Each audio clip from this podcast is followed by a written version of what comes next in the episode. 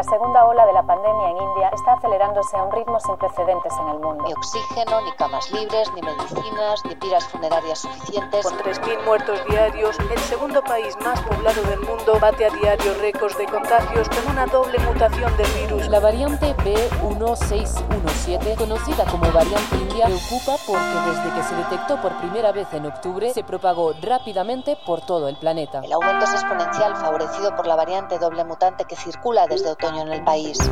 Desde la sala de redacción de La Tercera, esto es Crónica Estéreo. Cada historia tiene un sonido. Soy Francisco Aravena. Bienvenidos.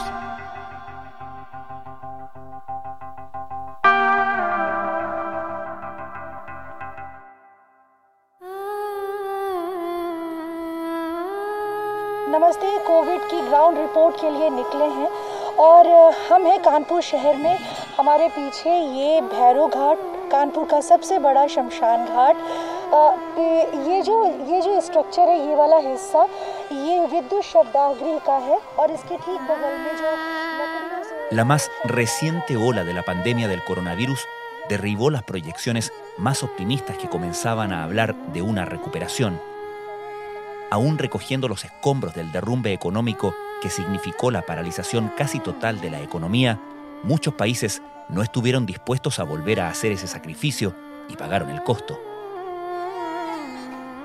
En todo el mundo, naciones que exhibieron cifras auspiciosas en el control de la crisis sanitaria del 2020 vieron cómo el virus ahora arremetía con más fuerza y extinguía cualquier sensación de éxito.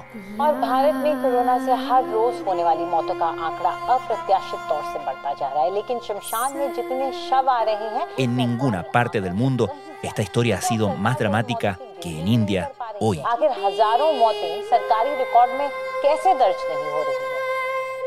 El país de 1.370 millones de habitantes reaccionó a tiempo en la primera ola y logró contener la pandemia de un modo asombroso considerando sus condiciones de hacinamiento, pobreza y sobrepoblación.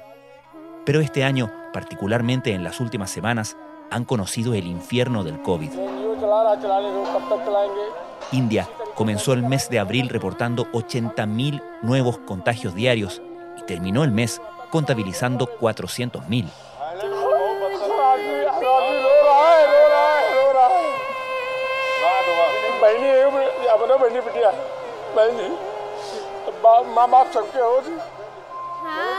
Las escenas que llegan desde allá superan en dramatismo a aquellas que impactaron al mundo el año pasado. Hospitales colapsados, con enfermos hasta en las camillas de las ambulancias, con reportes de personas muriendo afuera, esperando su turno para ser atendidos, crematorios que han debido optar por incineraciones masivas de cadáveres. En las áreas rurales se habla de generaciones enteras extinguiéndose a causa del COVID y el país una potencia en la manufactura de medicamentos y vacunas, ve cómo la escala de la tragedia es simplemente inabarcable para sus medios. Mientras se multiplican las críticas al gobierno del primer ministro Narendra Modi, a quien se acusa de bajar el perfil de la gravedad del problema, el mundo mira con preocupación y envía ayuda. ¿Podrá la segunda nación más poblada del mundo detener el problema antes de convertirse en una fábrica de variantes del virus que limiten el efecto de las vacunas que estamos usando en todo el planeta? ¿Cómo dimensionar lo que ocurre en India?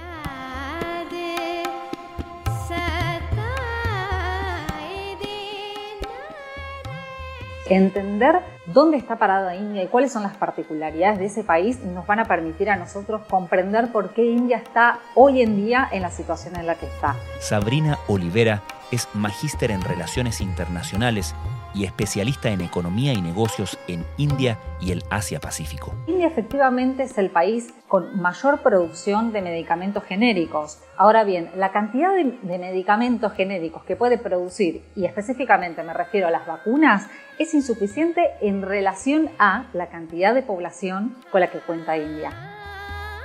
India tiene una población de 1.370 millones de habitantes, con lo cual todo el esfuerzo para contener a una pandemia tiene que estar instrumentada en función de esta cantidad de gente. Hay crematorios en Nueva Delhi que trabajan las 24 horas. Los hospitales están tan colapsados que hay reportes de gente muriendo en la fila del médico sin poder recibir atención médica ni oxígeno. Que estamos hablando de muchas personas con un déficit de infraestructura, por ejemplo, de vivienda, de higiene, de un sistema de salud.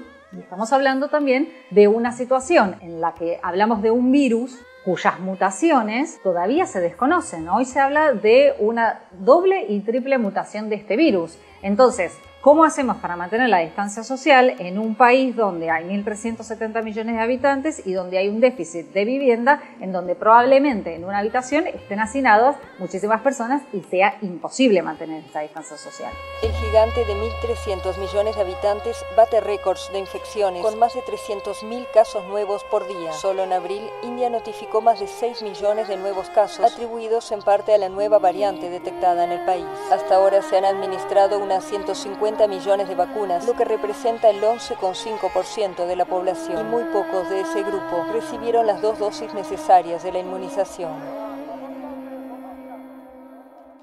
¿Y cómo se compara esta situación con lo que sucedió el año pasado durante la primera ola del coronavirus? Bueno, cuando comienza la pandemia en el mes de marzo del 2020, por supuesto que la primera medida que se instrumenta es un absoluto lockdown es decir, un confinamiento, un aislamiento o cuarentena, como querramos llamarle, muy estricto, muy estricto, en el que ni siquiera había transporte público, ¿no? Estamos hablando de que ni siquiera había trenes para que las personas que por ahí vivían en centros urbanos y que se quedaban sin trabajo debieran regresar a sus eh, ciudades de origen o a sus pueblos de origen. కరోనాపై యుద్ధం ప్రకటించారు ప్రధాని మోదీ ఇరవై ఒక్క రోజుల పాటు దేశవ్యాప్తంగా లాక్డౌన్ ప్రకటించారు ప్రజలు ఇరవై ఒక్క రోజుల పాటు పూర్తిగా అంతా ఇళ్లకే పరిమితం కావాలని సూచించారు Entonces comienza la pandemia con un lockdown sumamente estricto. Luego este lockdown se fue levantando paulatinamente gracias a la identificación de zonas a partir de colores. ¿no? Las zonas donde tenían muchos contagios eran las zonas rojas, las zonas donde, eh, bueno, había muchos contagios pero no eran tan de alarma eran las zonas naranjas y las zonas en donde realmente no había un peligro o el contagio era sumamente bajo eran las zonas verdes. Entonces este lockdown fue flexibilizándose primero obviamente en las zonas verdes pero en las zonas rojas esto se iba manteniendo. ప్రజలు నిబంధనలు ఉల్లంఘించరాదన్న ఆయన లాక్డౌన్ అంటే కర్ఫ్యూ లాంటిదే అని స్పష్టం చేశారు Desde marzo a septiembre la curva a- iba, iba aumentando, ¿no? la curva de contagios diarios iba aumentando hasta llegar a un pico de 100.000 como mucho, y es más, ni siquiera llegaron a ser 100.000 casos por día. Y luego de eso, la curva baja muy estrepitosamente y ni siquiera llegaban a ser 15.000 casos diarios. Todo esto hasta marzo de este año, ¿no? Del 2021. Lo que ocurre entonces en todos estos meses donde los casos bajan estrepitosamente es una falsa sensación de normalidad y empiezan a relajarse todas las medidas que en su momento habían sido absolutamente estrictas y ahora se empiezan a dejar de lado. Digo, en, en un primer momento hablábamos de todos los lugares estaban cerrados, bueno, se aperturaron, no se permitían la aglomeración de personas, bueno, se vuelven a permitir, hay fiestas religiosas, una festividad religiosa puede tranquilamente contar con 10, 20 millones de personas.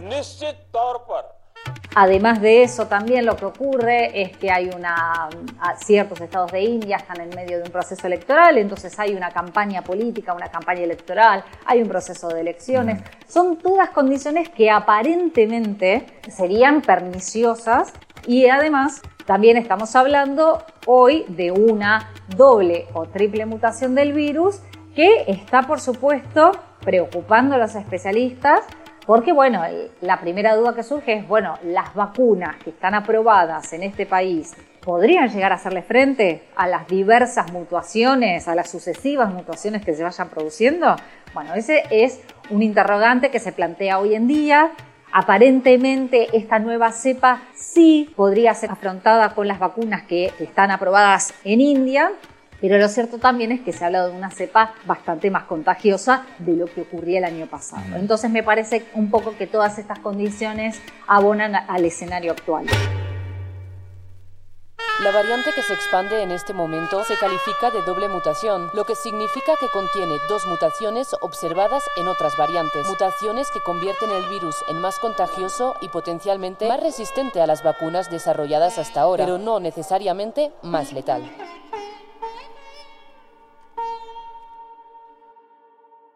Sabrina, mencionabas el tema de la infraestructura de salud. ¿Cómo es la infraestructura de salud en India en relación, obviamente, a la cobertura que tiene para su población? Bueno, contás con un sistema público y un sistema privado. ¿Qué ocurre con el sistema privado? Estamos hablando de un sistema para el cual se requiere dinero para acceder e India continúa siendo una población sumamente desigual un 20% viven debajo de la línea de la pobreza, con lo cual es casi imposible que accedan a un sistema privado de salud. Ahora bien, sí podrían acceder al sistema público. También podemos acceder a un sistema público. De hecho, Modi, eh, Modi, que es el primer ministro de India, que está en el poder desde el 2014, implementó lo que se le conocía como un Modi Care, o sea, haciendo alusión a lo que era el Obamacare. No se llegó a instrumentar del todo, siempre estuvo bastante cuestionado, pero lo cierto también es que con la cantidad de casos que tiene India, con la cantidad de fallecidos, lamentablemente, que tenemos por India, y además, otro tema, el subregistro de estos números oficiales, porque realmente nosotros sabemos si hay 380 mil casos por día o en realidad es una parte de lo que realmente ocurre porque muchas personas no pueden siquiera acceder al centro de salud a testearse.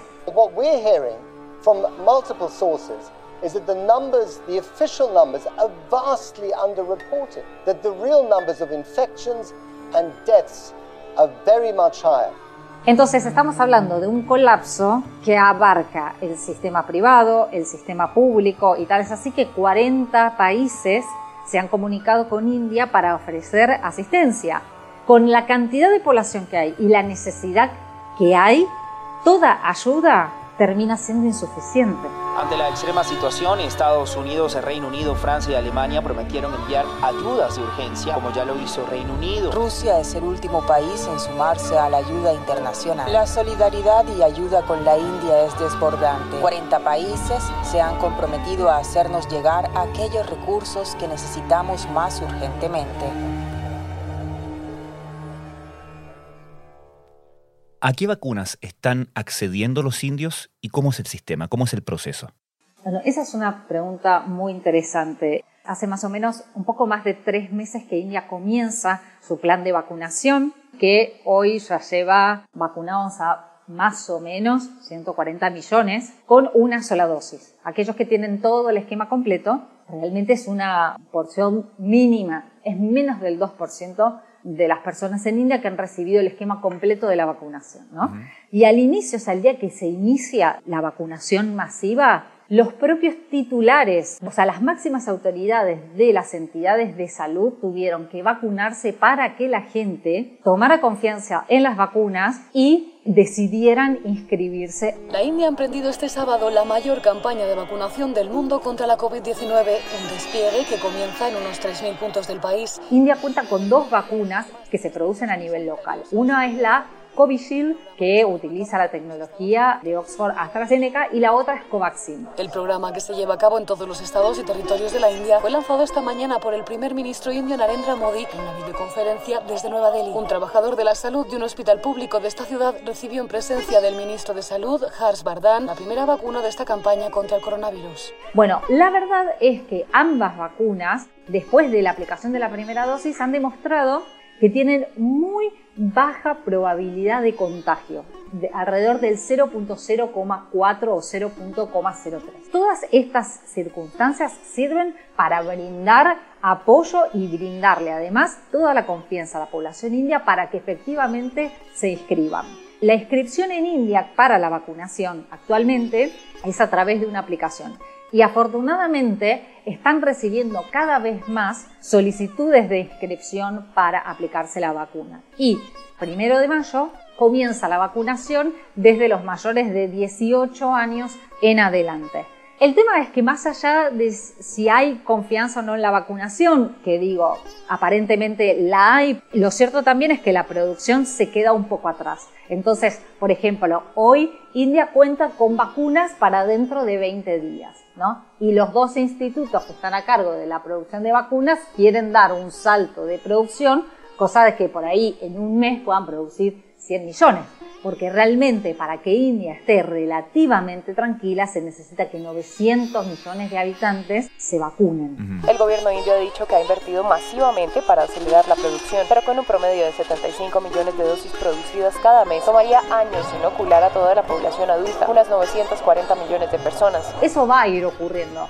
Lo que pasa es que también está muriendo mucha gente joven porque India es un país que tiene un bonus demográfico. ¿Qué significa esto? Que la mayoría de la población es una población joven. Por un lado está buenísimo porque eso significa que puede haber mucha mano de obra, pero por otro lado también es un problema porque tenemos que crear empleo para todos estos jóvenes y además empleo de calidad y acorde al, al mercado actual, ¿no? ¿Qué pasa con todos estos jóvenes que son sostén de familia y que terminan falleciendo? Pero en medio de una ola de solidaridad, los gobiernos también han restringido los viajes a India. Estados Unidos ha anunciado que a los extranjeros que lleguen de India no se les permitirá la entrada, mientras que Australia suspendió todos los vuelos, advirtiendo que los ciudadanos que no cumplan podrían enfrentar una sentencia de cinco años de cárcel. Sabrina, ¿sabes cómo es el debate o la conversación pública entre expertos científicos y autoridades de gobierno? Sí, mira, casualmente a fines de la semana pasada, más o menos alrededor del 29 de abril, el Ministerio de Salud emite un, vamos a decir, una especie de informe, una guía en la que solicita a los estados que se adhieran y que instrumenten estas medidas. Y estas medidas son toque de queda, confinamiento, restricción de ciertas actividades, todo esto en pos de que los propios estados, que al ser un sistema federal, digo, tienen sus propias autoridades, su propia independencia, adhieran y tomen estas medidas. Corona के बढ़ते संक्रमण पर बात करने के लिए हमारे साथ बेहद खास मेहमान हैं डॉक्टर रणदीप गुलेरिया एम्स के निदेशक हमारे साथ जुड़ रहे हैं बहुत स्वागत सर आपका आपने समय निकाला Ahora, por otro lado, hay ciertos sectores de especialistas que lo que están diciendo es que los números registrados oficialmente no son los que realmente hay. Hmm. Y es muy probable que, que eso ocurra, no es necesario ir a India para ver eso, ¿no? Eh, entre todas las personas que viven en sectores alejados a centros de salud y que no se acercan a testearse, más todos aquellos asintomáticos, pero que igual están cursando la enfermedad, todo esto da cuenta de personas que efectivamente están contagiadas, pero que no están dentro de los registros oficiales. Y lo mismo estaría ocurriendo, obviamente, con los fallecidos. ¿no? Y es más, recuerdo que eh, en, en Nueva Delhi, la capital de India, se había hecho un estudio que había arrojado como resultado que el 30% de la población ya tenía anticuerpos. Entonces no se condecía con la cantidad de contagiados que habían tenido. Ergo, muchísima gente había cursado la enfermedad de manera sintomática, había desarrollado los respectivos anticuerpos, pero registrados no estaban en ningún lado. Doctor Randeep Guleria, Finalmente, ¿qué posibilidades ves de que esto termine pronto, considerando la factibilidad de establecer medidas tan estrictas y tan dañinas para la economía como las que se impusieron el año pasado? Eh, realmente uno piensa y dice, bueno, si cierran todo mañana, ¿qué pasaría? No, no seguirían aumentando los casos o sí seguirían aumentando porque habría más hacinamiento dentro de las casas, eh, habría más pobreza, ¿cómo sería? Recuerdo que al inicio de la pandemia no había ni siquiera trenes, ¿no? no había transporte público. Entonces todas las personas, sobre todo el sector de construcción, ¿no? el sector de construcción en, en India eh, mueve muchísima población. Y por lo general los obreros trabajan por jornales, eh, ¿viste? Por, por día, y le dan casa, comida y trabajo. Claro, al existir un lockdown por 15 días, 20 días, la gente decidió volver a sus lugares de origen. Bueno, ya fue un conflicto, inclusive la gente volvía caminando 300, 400 kilómetros desde los centros urbanos hasta sus lugares de origen. Las personas terminaban falleciendo en el camino, todas las personas que se subían por ahí a algún micro que podía llegar a ver, digo, viajaban todas asesinadas, y eso terminó por esparcir el virus en lugares en donde no estaba, porque es un virus que comenzaba en los centros urbanos.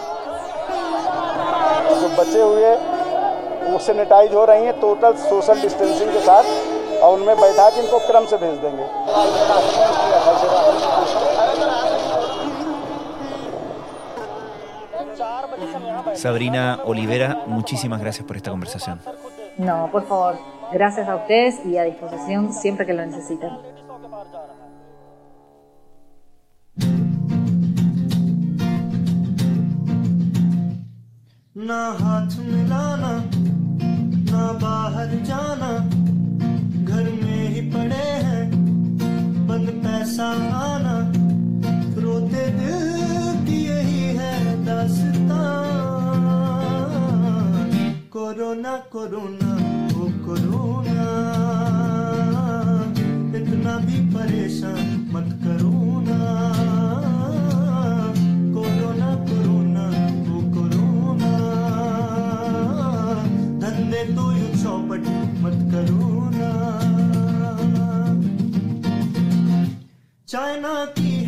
Crónica Estéreo es un podcast de la tercera.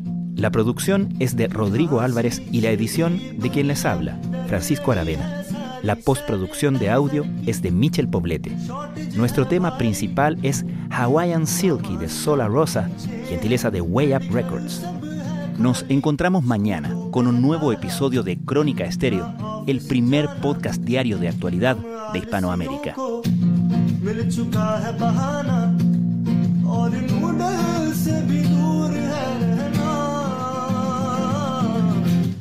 Corona corona, ओ कोरोना।